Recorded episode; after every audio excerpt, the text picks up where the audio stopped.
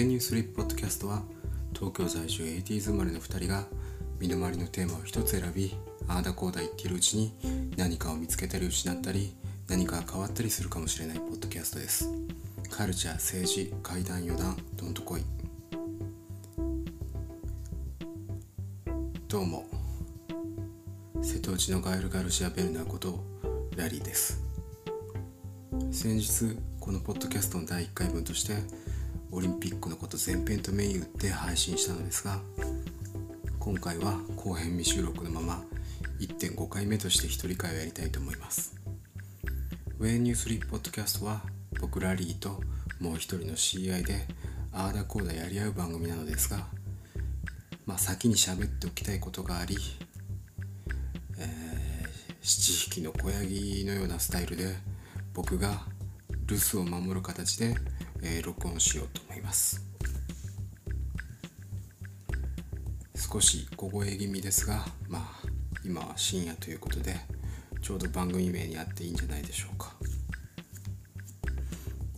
えー、今日話したいと思ってることは最近心に残った映画というまあ何とも月並みなテーマではあるんですがとても自分の中で一つの方向を決定づけるなと思う作品に出会えたので紹介と感想を述べたいと思います。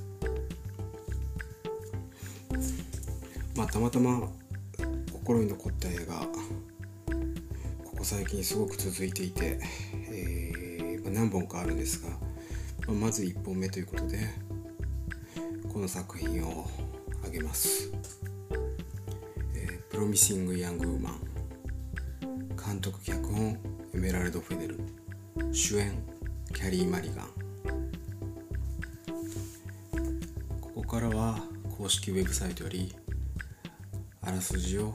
ひとまず。30歳を目前にしたキャリーはある事件によって医大を中退し今やカフェの店員として平凡な毎日を送っている。その一方夜ごとバーで泥酔したふりをしてお持ち帰り男たちに裁きを下していた。ある日大学時代のクラスメートで現在は小児科医となったライアンがカフェを訪れる。この偶然の再会こそがキャシーに恋心を目覚めさせ同時に地獄のような悪夢へと連れ戻すことになる「てんてんてんてんてん」という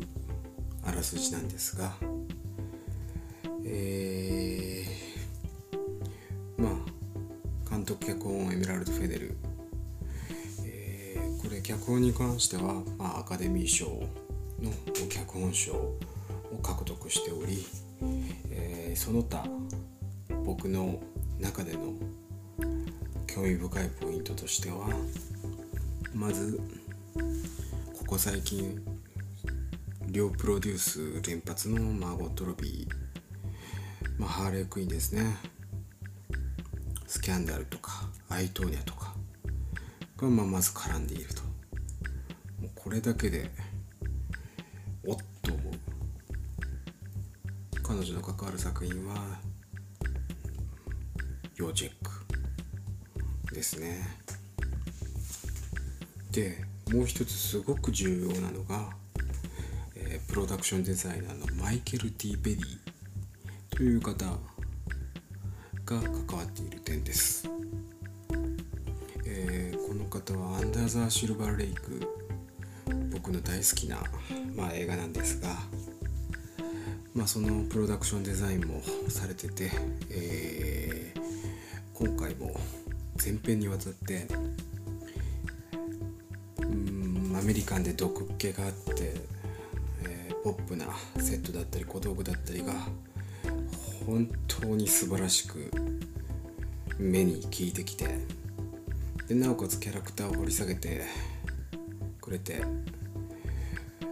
とても効果的で大好きです、えー、キャシーが、まあ、働いてるコーヒーショップもうあれめちゃくちゃ行きたいですね。是非その辺りもチェックしてもらいたいなと。で映画自体は先ほども話したようにアカデミーの脚本賞を獲得したわけなんですけれども、えー、この映画のイメージ僕の中で最初に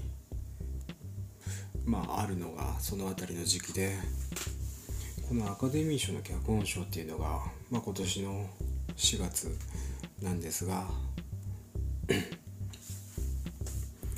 まあ直前までもうほぼほぼ「シカゴセブン裁判」という映画が、まあ、超超超有力、まあ、確実に取るだろうと言われていた部門でして、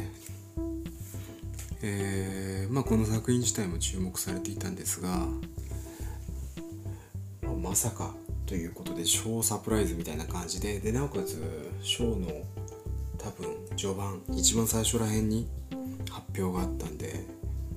脚本「プロミシング・ヤング・ウーマン」と発表された時におおと会場がなっていた記憶があります。で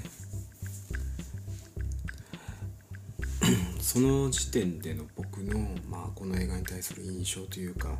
まあ、あくまでもその断片的な情報で、えー、思ってたイメージなんですがこれが結構今持っているイメージと違っててあのー、まあ、まず世直し的なストーリーみたいなのが骨子にあるっていうのはなんかこう聞いてはいたんですけど、えー、ルックとして、えー、キャリー・マリガンの強烈なナースコスチュームとカラフルな髪の、えーイメージというか、まあ、その写真しか見たことなくってまあなんかハーレークイーンの亜種みたいな、まあ、まずイメージがあってでそこから全編コミカルなものになるのではと勝手にイメージしてました。でまあ見て実際はというとこなんですがそれ話す前に、うん、つい先日 CI さん、えー、この「When You Sleep」ポッドキャストやってるもう一人の人間と話していた時に、映画だったりとか、まあ、漫画だったりとか、まあ、何でも物語全般に関して自分はどこからその作品を見てるかどこに視点を置いてるかまあ今更な話なんですけどそういうことを話す機会がありましてでまあ僕たち2人は割と好きな作品が近いとは言えるんですけどかなり視点が違うのではないかっていう話がありまして例えば CI さんは、えーまあ、どのキャラクターにも、えー、視点をずというかあくまで主役が物語。で、えー、それぞれのキャラクターのまあ動きというかを俯瞰で見てる感じなんですね。そしてどちらかといえばまあもう主役の人以外の登場人物に寄り添ってる感が強いんです。だから彼女がいつも映画のことを話す時はいつも主役の人の話とかではなくってある登場人物をピックアップしてのことがとても多いなと昔から思ってたんですけどなんでそれを僕が思ったかっていうともう僕自身があくまでも主役目線なんですね。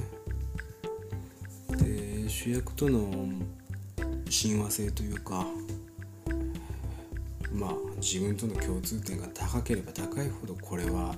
俺の作品だとか言って盛り上がるタイプの見方まあそれが僕っぽくてめちゃくちゃ嫌でもあるしなんか自分が男性であるってこともあるんですけど、まあ、つまり男性のための映画がずっと長い間大量に生産されてきた中で、えー、僕が比較的感情移入しやすいからまあ特に何も考えずそういう視点になってるのではと思いうんなんかいろいろ考えることがありました。で、まあ、たまたまそういうタイミングで話をしてたことがあるんですけどこの「プロミシング・ヤング・ウーマン」をちょうどその後かな見て思ったんですけどまあそのどこの視点だっていうところ。それはかなり勢いで喋ってた部分があったなと。なんかその見立て自体もまあ当てはまらない映画もだいぶあるなと思いました。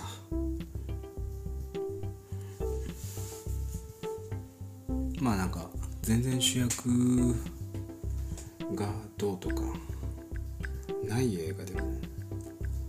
楽しいなと。楽しいな。この「プロミシング・ヤング・ウーマン」は楽しくもあるんですけどめちゃくちゃ逃げ場のない責められる映画ではあるので、えー、一概に楽しいとは言えないんですけど まあこの物語全体を見るっていう僕がまあ試合さんに対してあとてもいいなって思っている視点っていうのはある意味僕もできた映画でした。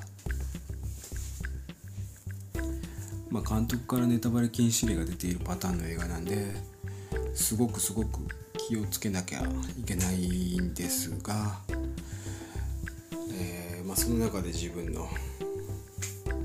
考えを少しずつ話していければと思ってます。でこのネタバレについての監督の言葉すごくよくって読みますね、えー、復讐は甘いものでも鮮度が命。映画を見た後キャシーの計画をばらさないでくださいね。だってこれはキャシーが語るべき物語だから。うんなんかこの言葉が結構見た後3週4週自分の頭の中を回ってて、えー、復讐は甘いもの。とても厳しい復讐なんですがうん、まあ、奇跡的な甘さというか一概に目を背けられない魅力みたいなものがあり何回も考えてしまう。そんな復讐でした。まあ誰か一人に対する共感とかっていうのはないんですけど、まあ、どの登場人物の罪にも、えー、接続できるというか、つまりこちらの経験をもとにはっきりイメージできる罪がそこかしこに溢れている。というかなんかあっちにもこっちにも、えー、自分のイメージできる罪があるので手足がこう別の方向にガンガン引っ張られてなんかちぎれそうになるようなそんな気持ちがあります。はい。まあどこへ行っても逃げることができない感覚というか劇中でカサンドラがどこへ行ってもあなたの名前がついてきたという場面がありますが本当そうだなと。まあどこへ行っても何をしててもカサンドラに問われているようなそんな気持ちになります。自分は長らくホモソーシャルな人付き合いをしてきたんで、えー、まあカサンドラたちを襲った悲劇の根源となっていることがすごくわかります。僕たちは集まってまあこう基本武勇伝語りをしたりとかしてうんまあコミュニケーションを成立させる。そんなミュニティでの関係の構築をまあ十何年続けてきてて、えー、すごく違和感がある部分があったですね僕自身が。でそれをまあ今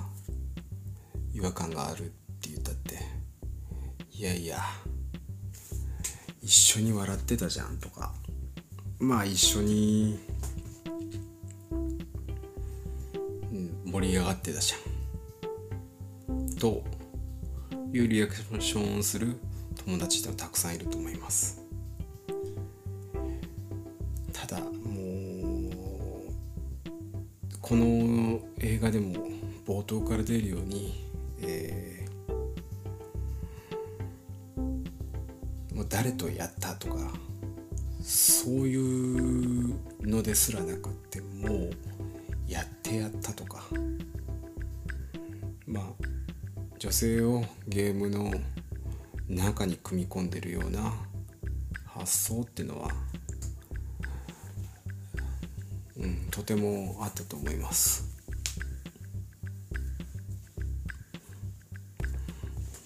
で、まあ、僕たちはそういった武勇伝とおさらばしなければこっから先何も生み出すことはできない。そういうことも考えました。できる限りまあその負の定型文みたいなものをこう抹消していく旅を各自が続けていけ続けていかないとと思います。それと同時に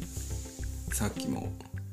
いやいやお前も笑ってたじゃんみたいな話がありましたけど全く同じ作りの部分がこの映画でも出てきてすごくそのことが一番僕にとっては厳しかったですね。まあ僕は何もやってない私は何もやってない、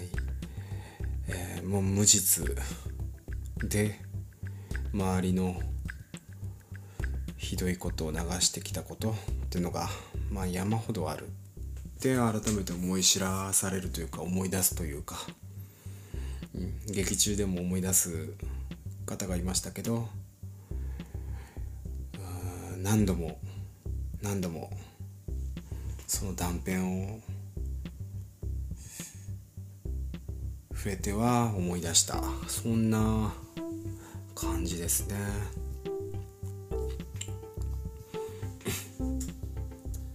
まあ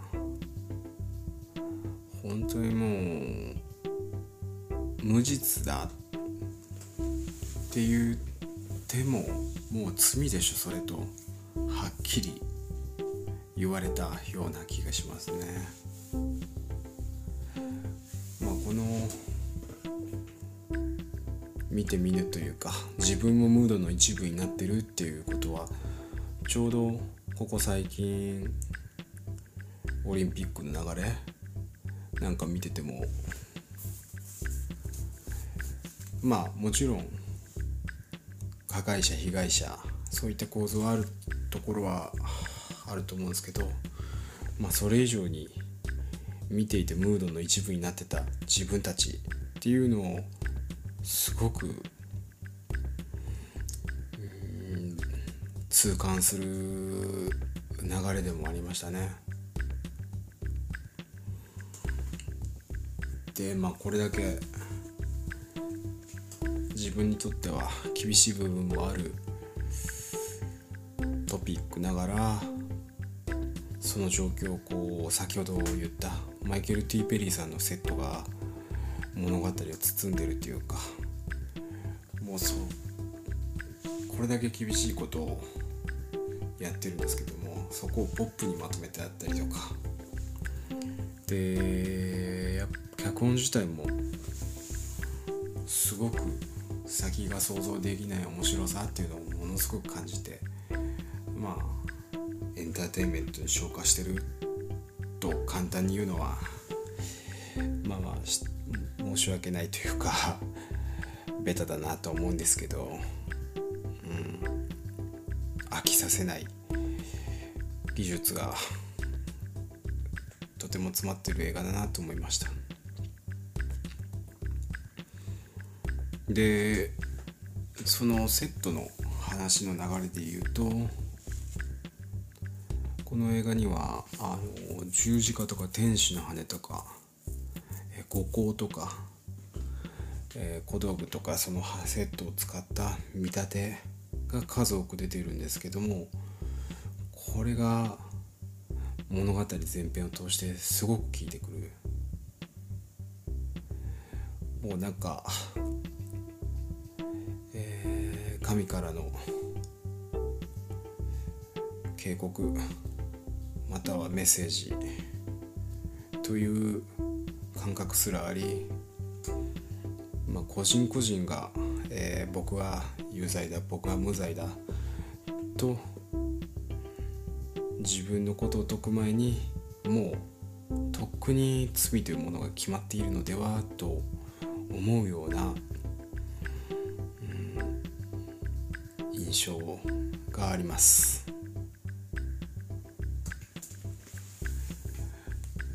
まあこれから先の未来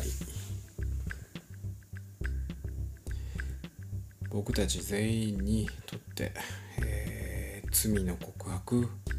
という行為とそれを受けてのセカンドチャンスは必要になってくるのかなと当然成人のような罪が全くない人間っていうのはもうもはやいないんじゃないかなと思います。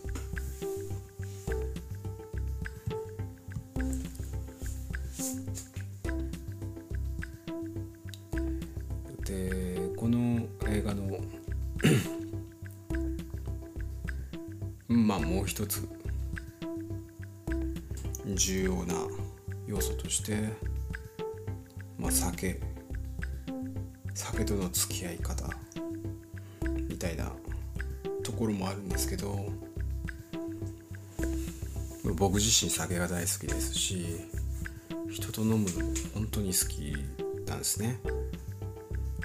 で今のところ記憶も飛んだことがないし、えー、爆撃中で飲ませて、えー、気を失わせてみたいな発想に及んだことはないしまあ当たり前なんですけど、まあ、好きな人と同じ分だけ酔って話したりするとかまあ、何かを一緒にするのはとても幸せなことだなと思います。でも自分がこの映画で起きたような事件の外にはいないなと、えー、自覚しているつもりです。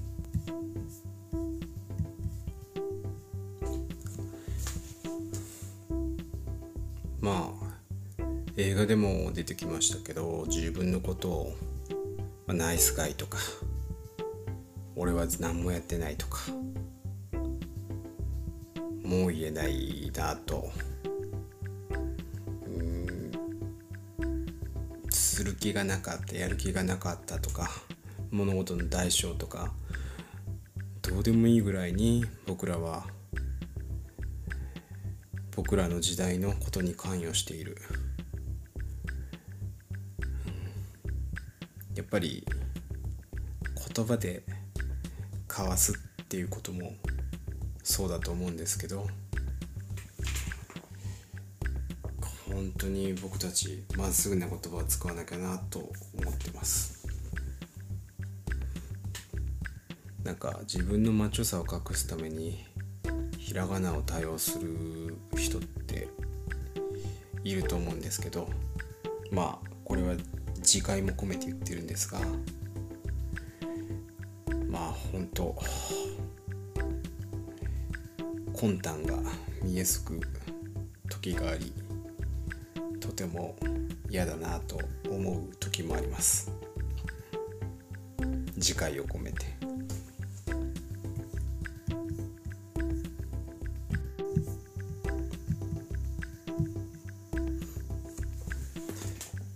えまあ、ここまでネタバレを避けながら感想を述べるっていうのは初めてというかポッドキャスト自体の経験も浅いんですが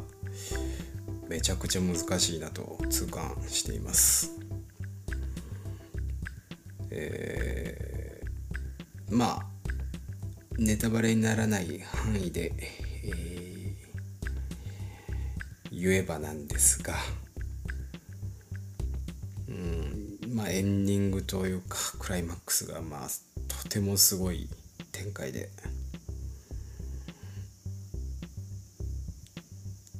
まあ全員の罪を見逃してくれないんですね。うんもうなんか全ての人間の罪画面上に映る者たちの罪を全て上空から射抜いたような感じで。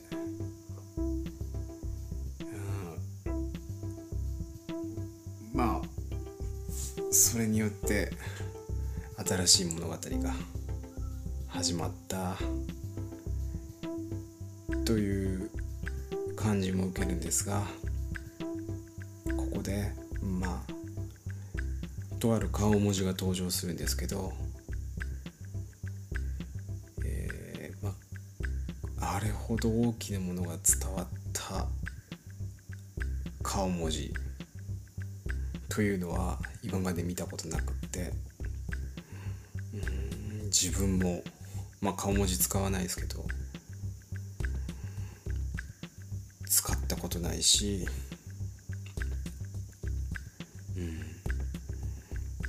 まあ CI さんとも話したことが何回かあるんですけど、まあ、エモいって言葉をあんまり使いたくないねと。ちょっと天の弱な部分もあるんですが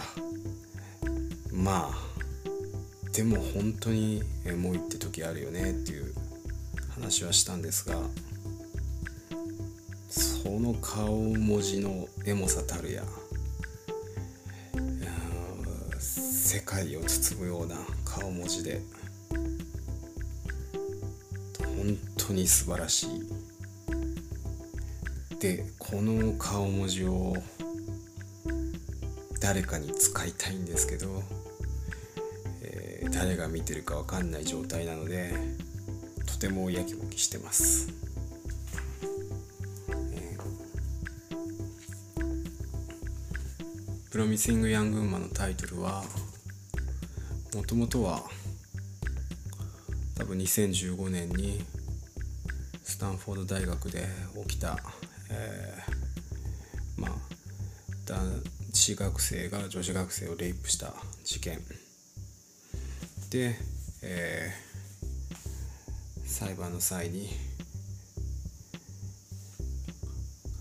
まあ判決でその学生男子学生ですね。は、えー将来有望なプロミシング・ヤングメン。だから、えー罰を与えるには惜しいという判決を受け、まあ、見逃されたということがあるんですけど、まあ、それに関しての、まあ、皮肉。プロミシング・ヤングマンがそこにいたなら必ずプロミシング・ヤング・ウーマンもその場にいたはず。なのになぜ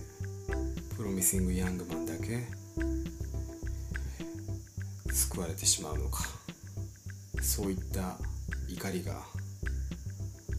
皮肉がタイトルから込められててもう鉄頭鉄尾ストーリーと気持ちといろんなものが詰まってて大変感無量でした、えー以上映画レビューとしては成立するのかわからないですけれども自分の中での感想をお伝えします。本当はまあネタバレ含め自分の経験のところもっと細かく喋るっていうのも一緒考えてたんですけどうん本当に細かくなると何が何だかという感じだと思ったんでここで止めておきます、えーまたできる機会があればよろしくお願いします。